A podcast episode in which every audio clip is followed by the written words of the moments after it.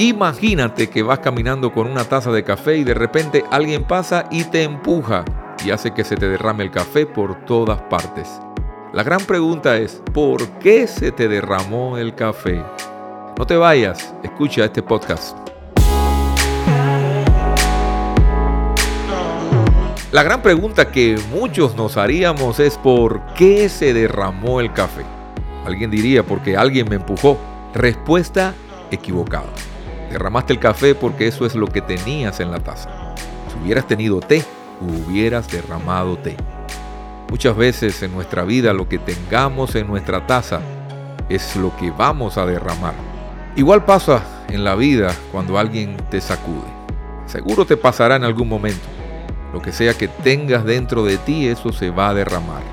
De lo que vas lleno es lo que saldrá de ti y salpicará a todos los que te rodean. Muchas veces podemos venir por la vida fingiendo que nuestra taza está llena de virtudes, de cosas buenas, pero cuando la vida nos empuje, vamos a derramar lo que en realidad tengamos en nuestro interior.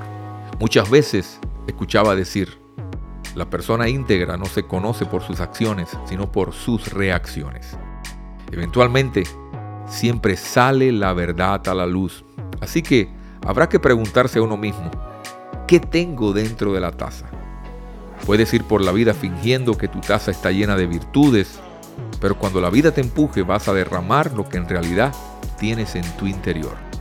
Cuando la vida te empuje, ¿qué vas a derramar? ¿Amor? ¿Gozo? ¿Paz? ¿Humildad? ¿Paciencia? ¿Templanza? ¿O amargura? ¿Maldiciones? ¿Malos pensamientos? ¿Malas palabras? ¿Miedos? ¿Palabras duras? ¿Qué es lo que vas a derramar cuando la vida te empuje?